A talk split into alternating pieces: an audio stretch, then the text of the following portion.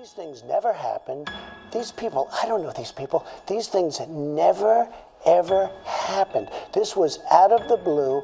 It was made up probably by the Clinton campaign. Do you have any evidence of that? El mundo era otro en 2016 y buena parte de ese mundo miraba con interés lo que pasaba en la carrera por la presidencia del país más poderoso del mundo. Aunque Donald Trump se había ungido como un fenómeno electoral al quedarse con la candidatura del Partido Republicano, su discurso extremo y los escándalos que proliferaban en su historial hacía que pocos apostaran por su triunfo en las elecciones generales.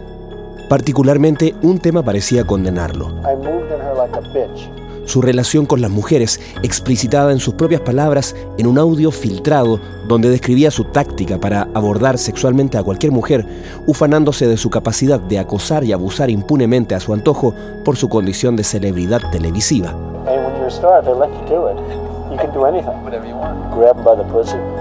Fue en ese contexto en que varias mujeres comenzaron a relatar y a subastar sus experiencias con el candidato.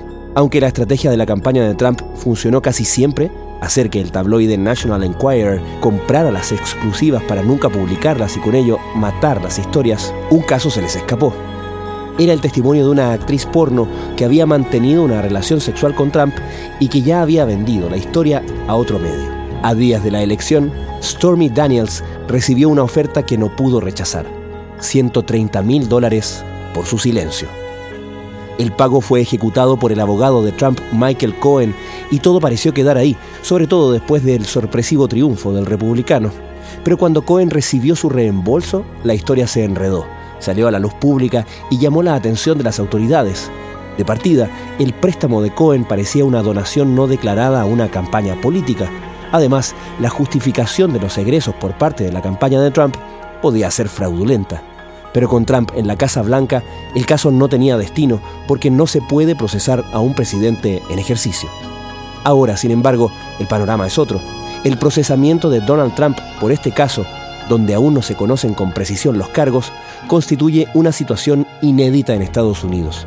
Se espera que este martes en Nueva York, Trump sea formalizado en medio de protestas de sus defensores en las calles y el análisis sobre las fortalezas y debilidades del caso comenzará apenas se conozcan los cargos que presentará el fiscal Alvin Bragg. La situación es inédita puede existir la posibilidad de que Trump sea condenado en Nueva York o en cualquiera de estas otras jurisdicciones y que igual él sea elegible para salir en la papeleta de noviembre del año 2024 y que sea elegido. Cristian Farías, periodista y abogado radicado en Estados Unidos, comenta en esta conversación los alcances legales de este procesamiento y su eventual relación con las otras investigaciones abiertas contra el expresidente.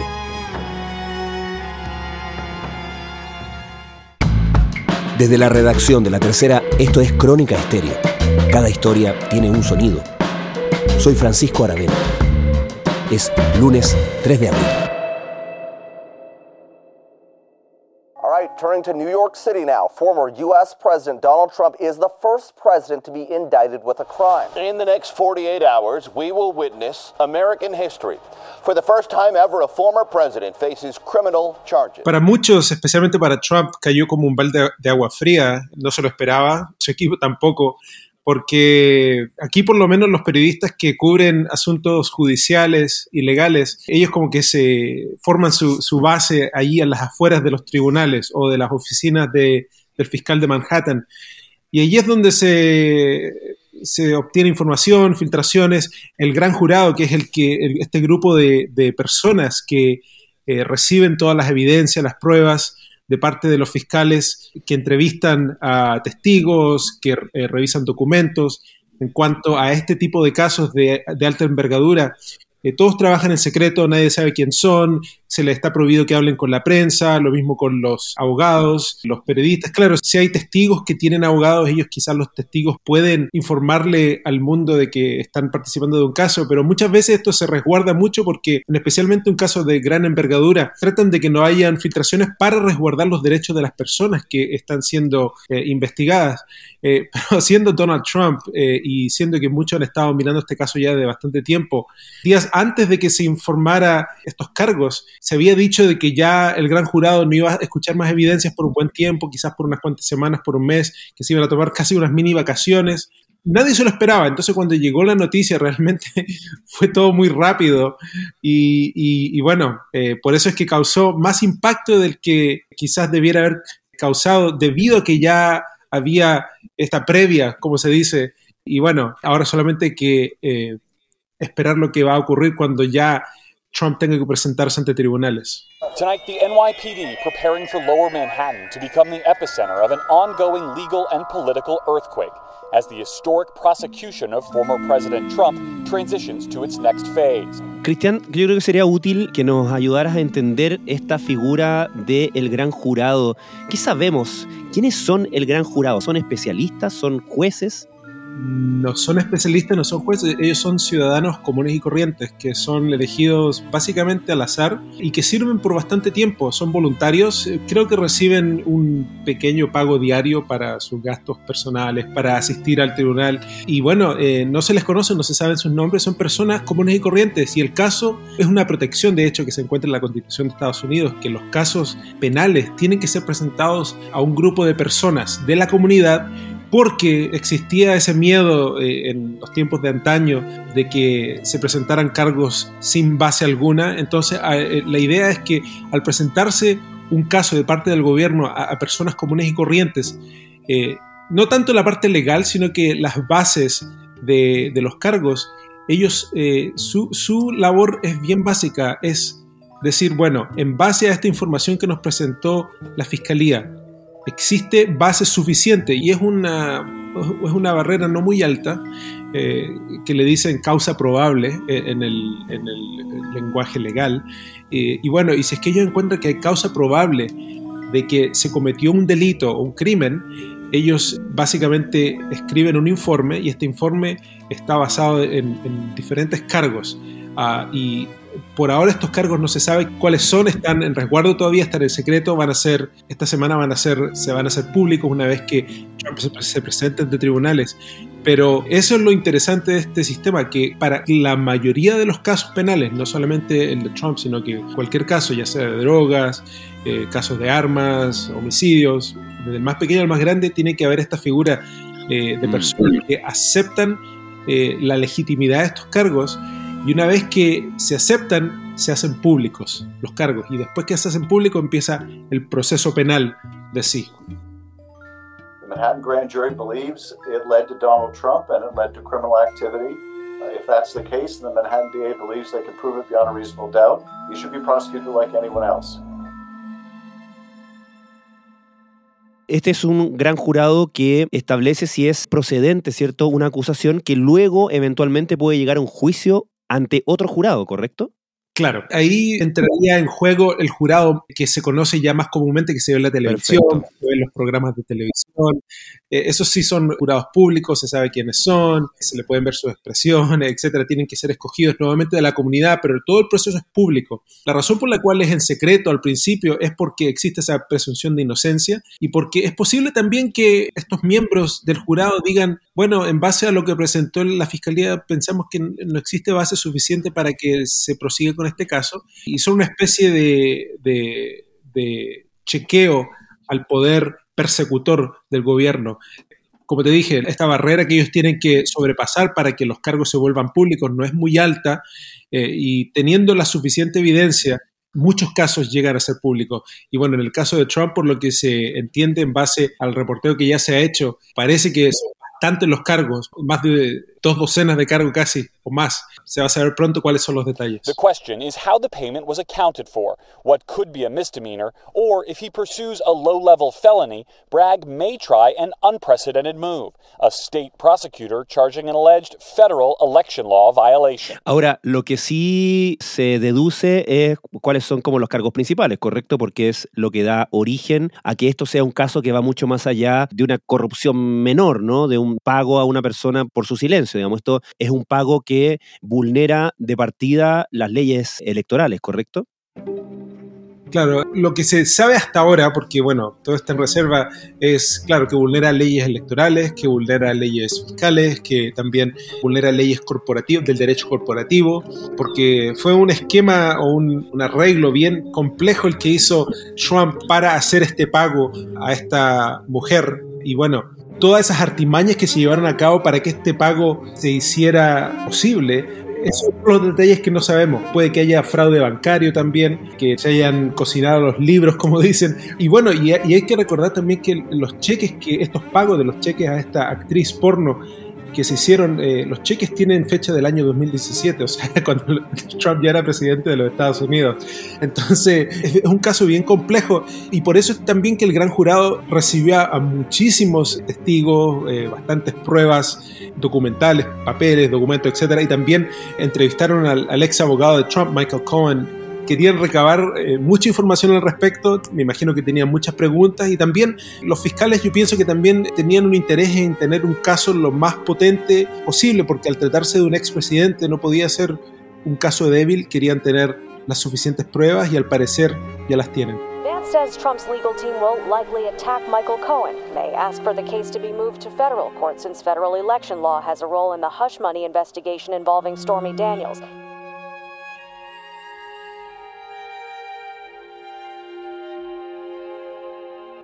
A fines del año pasado, y de hecho la, sentencia se conoció en enero de este año, la organización Trump fue condenada por fraude tributario, que también está relacionado con esto de, de alterar ¿cierto? los libros, las contabilidades, presentar información no fidedigna. Finalmente, ¿puede relacionarse, puede nutrirse este caso del que estamos hablando ahora con aquel de la organización Trump? ¿Podría haber una pista ahí? Sí, exactamente. De hecho, bueno, eh, en ese mismo caso, el Chief Financial Officer, el, casi mano derecha de Trump en parte de negocios, Allen Weisselberg, él formó una parte importante de ese caso. Él aún así, como que no dio su brazo a torcer mucho, igual se resguardó una cuanta información, también sufrió consecuencias penales en cuanto, no a este caso, sino que a muchas otras cosas relacionadas a la contabilidad de la organización Trump. Let's start with this breaking news. A jury in New York found the Trump organization guilty on 15 counts of tax fraud. Él también juega un papel no menor en toda esta saga. Y yo pienso que una vez que ya se haga, porque una vez que se presente, se haga la formalización, se muestren cuáles son los cargos, y este va a ser un documento, el indictment que le llaman en inglés, los cargos en contra de Trump, van a decir con nombre y apellido quiénes son los testigos que corroboraron cuál información, con fecha, con lugares, con documentos, eh, va a ser bien, bien específico. Ahí se va a saber hasta qué punto ese fraude que, del cual ya fue condenada la organización Trump va a figurar en estos nuevos cargos esta vez para Donald Trump. No one has seen the charges. We only have reports about 30 counts. We don't know for sure. He initially was, was shocked. After he got over that, he decided we have to fight President Trump. will not take a plea deal in this case. It's not going to happen. There's no crime. I think the whole reason that President Trump is running for election again is in part so that he can outrun these investigations and prosecutions. Estás escuchando Crónica Estéreo, el podcast diario de la tercera. Hoy, el periodista y abogado Cristian Farías comenta los alcances del inédito procesamiento criminal del expresidente de Estados Unidos, Donald Trump. Democrats are branding Trump as a criminal. It's legally pathetic. It's clickbait. It is an unbelievable abuse of justice. Pure balderdash. My heart is broken. I had some tears in my eyes. Looking a little emotional. I feel the same way. Predeciblemente, la defensa de Donald Trump, partiendo por el propio expresidente, desde luego, ha acusado una persecución política. Four horrible radical left Democrat investigations of your all-time favorite president, me, is just Sí es cierto que la política, o por lo menos el domicilio político del contexto, sí juega un rol, ¿no? Porque estamos hablando del estado de Nueva York, un estado en la política más bien dominado por demócratas, por así decirlo, donde el fiscal que lleva a cabo esta acusación es un fiscal elegido que responde a su electorado ¿Cómo crees tú que juega en ese sentido el factor objetivamente político dentro de esto, más allá de la acusación predecible que haga la defensa de Donald Trump? Claro, ese, siempre ha sido más o menos la defensa que Trump ha lanzado en cualquier caso, tanto penal como político que ha sido en contra de él. Su defensa siempre ha sido, estos son los demócratas que están yéndose en contra de su opositor político. Son liberales en contra de los conservadores. Me quieren matar políticamente porque saben que yo soy un contrincante poderoso para la Casa Blanca, que yo puedo ser el próximo presidente. Y Trump es muy bueno para hablarle a sus seguidores de esta forma. Le dice, lo que los demócratas quieren hacer, ellos quieren anular los votos suyos. Ustedes no les importan a la gente. Y como sus votos no importan, ellos quieren eliminarme a mí porque ellos quieren eliminarlos a ustedes. Entonces él usa una retórica muy, muy fatalística y bueno, muy en sí efectiva para atacar este caso y, otros casos también. Entonces, yo pienso que va, a tomar mucho en cuenta y también va a tomar en cuenta en lo práctico, porque una vez que eh, Trump sea procesado, una vez que comiencen ya las audiencias del caso, el juez va a tener que escoger a un jurado. El jurado, como ya te comenté anteriormente, va a salir de la misma comunidad de Manhattan, que viven ahí en Manhattan. Muchos de ellos son muy liberales, muchos de ellos me imagino que son anti-Trump y por lo tanto bueno, por lo menos abstractamente o teóricamente, este jurado tiene que ser imparcial, no puede tener color político, tiene que fijarse en el hecho y en el derecho de una, manera sin tomar cartas en el asunto, por así decirlo. Y bueno, entonces para encontrar ese tipo de persona de jurado ideal va a ser un triunfo, va a ser muy difícil. Pero bueno, así es el proceso. Pero a todo momento me imagino que Trump va a estar atacando este, tanto el proceso como cómo se presenta al público en lo político. Y bueno, eso también es riesgo porque eso también puede erosionar la confianza de la gente en el mismo sistema judicial.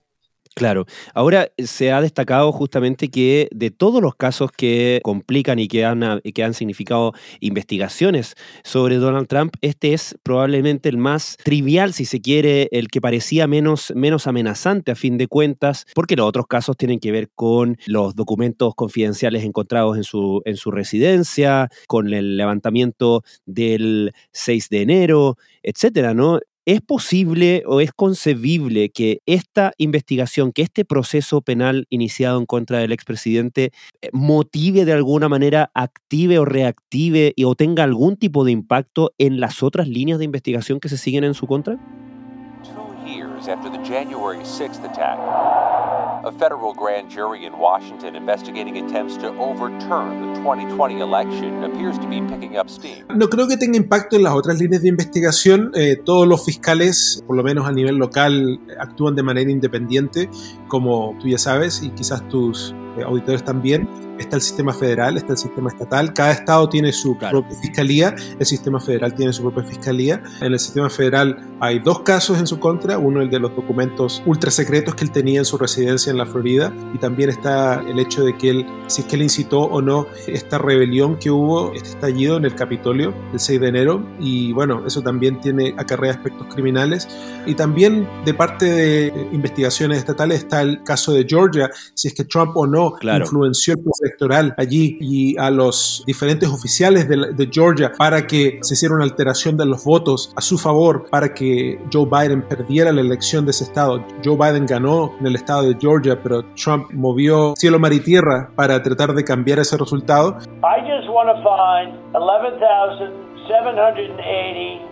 Y bueno, y la pregunta es, es que hubo un delito en todas esas cosas que él y sus aliados hicieron en ese estado. No pienso que lo afecte, eso sí, yo me imagino que muchos de esos fiscales van a fijarse mucho en cómo va a funcionar el proceso claro. prácticamente, porque recuerda, al ser el expresidente y al tener que comparecer ante tribunales eh, esta semana, él tiene protección del servicio secreto, me imagino que van a tener que cerrar parte de, de Manhattan porque bueno, es muy complicado traer una persona así ante tribunales y bueno, eh, se sabe que ya no, lo van a esposar, que le van a dar ciertos privilegios, pero igual tienen que tomarle las huellas digitales, tienen que sacarle la foto y desde ese punto de vista yo pienso que estos fiscales van a estar muy interesados en cómo se lleva a cabo el proceso en Nueva York porque, bueno, me imagino que ellos quieren que el proceso sea lo más normal posible en sus propias jurisdicciones.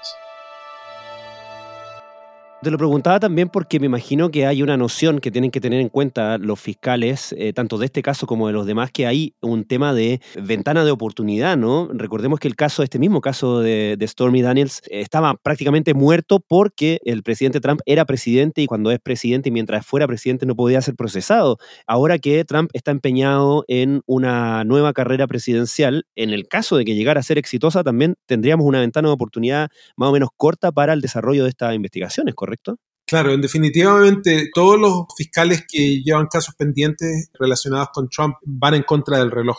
Eh, porque bueno, en poco menos de dos años van a ser las elecciones del año 2024 y Trump, antes que cualquier otro candidato, se declaró candidato a presidente para el año 2024. Mm.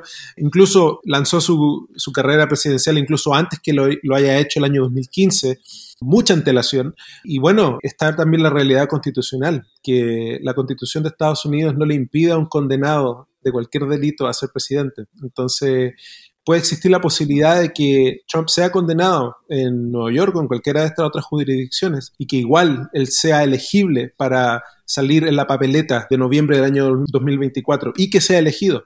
Y no existe ninguna barrera constitucional para que él ejerza el cargo como presidente. Suponiendo que fuera condenado y que ganara las elecciones, ¿eso significaría una suspensión de su condena o significaría la anulación? Y en ese caso, ¿se podría indultar a sí mismo? Para serte honesto, Francisco, esa es, la pregunta del millón porque nadie sabe. Este país nunca ha pasado por algo así. Y Trump ha roto muchas reglas constitucionales, tanto como presidente como candidato el año anterior. Y este es nuevamente otro ejemplo de él rompiendo normas, precedentes, prácticas que este país no ha visto antes. Y la realidad es que siendo él ya presidente, existe una cláusula en la constitución que se llama la cláusula, la cláusula de la supremacía constitucional, que básicamente significa que cualquier ámbito federal va por encima de cualquier cosa estatal. Entonces, si es que él fuera condenado a nivel estatal, esa cláusula de supremacía diría que el presidente no puede permanecer en cárcel siendo presidente. Entonces, tendría que ser dejado en libertad. Y en cuanto a los delitos estatales, él no, se puede autoindultar, pero en cuanto a delitos federales, existe esa pregunta. ¿Puede, puede un, presidente perdonarse a sí mismo? Eso no se sabe, nunca se ha intentado. Eh, el Trump ha pensado al respecto porque él también pensaba que iba a ser condenado siendo presidente durante su primer mandato. Entonces, como te digo, estamos en un área nunca antes vista en la historia de este país y está por verse cómo nuestro sistema o este sistema estadounidense constitucional va a resistir todas estas presiones que esta figura de Trump le hace o ejerce sobre este sistema. Cristian Farías, muchísimas gracias como siempre por esta conversación con Crónica Estéreo. Muchas gracias Francisco, fue un placer.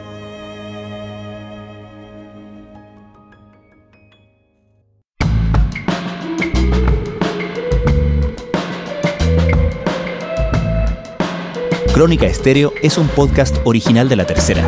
La edición y conducción es de quien les habla, Francisco Aravena. El diseño y postproducción de sonido son de Michel Poblete. Nuestro tema principal es Say Again de Citadel.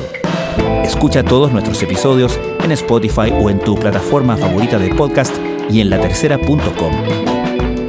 Nos encontramos mañana en una nueva entrega de Crónica Estéreo. Cada historia tiene un sonido el podcast diario de la tercera.